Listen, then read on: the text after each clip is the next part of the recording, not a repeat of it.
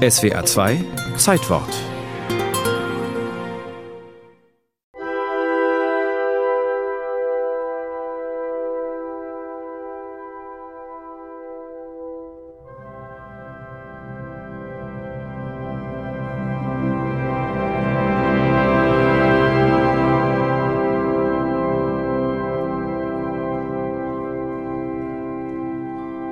eigentliche Uraufführung sollte schon am 15. August sein, aber Franz Beetz, der Darsteller des Wanderers Wotan, war erkältet, weshalb Siegfried erst am 16. August 1876 auf der Bühne des Bayreuther Festspielhauses herauskam.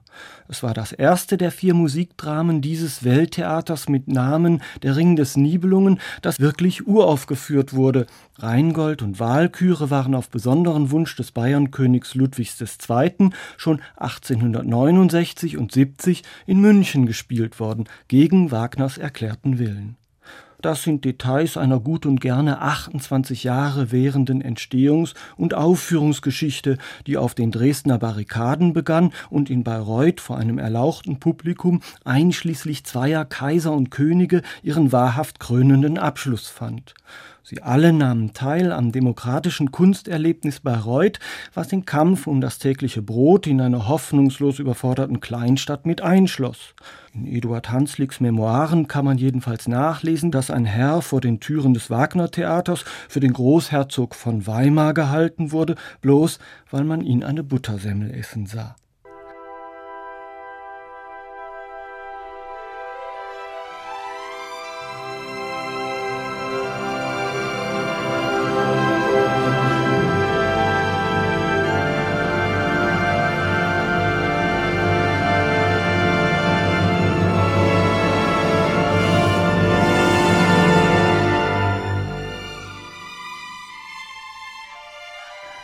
Siegfried ist in mehrfacher Hinsicht ein Schlüsselstück der Tetralogie.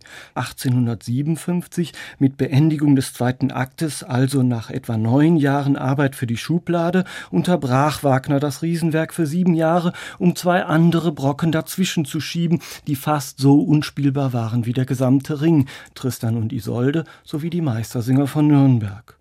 Man hat den Ring gelegentlich mit einer riesigen Symphonie verglichen, in der wäre Siegfried das Scherzo.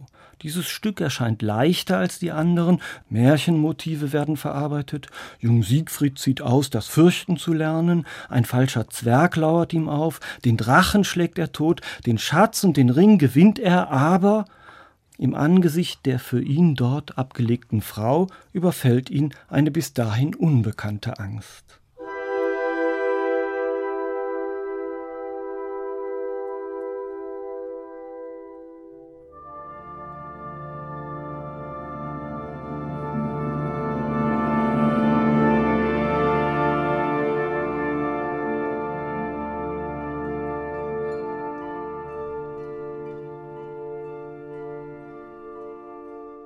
Nur auf den ersten Blick ist Siegfried harmloser als die anderen Ringdramen, denn das Scheitern der Götter wird hier besiegelt, weil der Held nichts weiß. Kaum hat er sich von seinem Schrecken erholt und Brünnhilde wach geküsst, schlägt er all ihr Weltwissen, das er gar nicht verstehen kann, in den Wind der leuchtenden Liebe dem lachenden Tod entgegen. Der unwissende Erbe ist der schuldlos Schuldige am Untergang. Das romantische Waldmärchen ist das fatale Scharnier, das kleine Stückchen Hoffnung mit Namen Siegfried zwischen der restlos verfahrenen Situation am Ende der Wahlküre und dem vorläufigen Weltende der Götterdämmerung.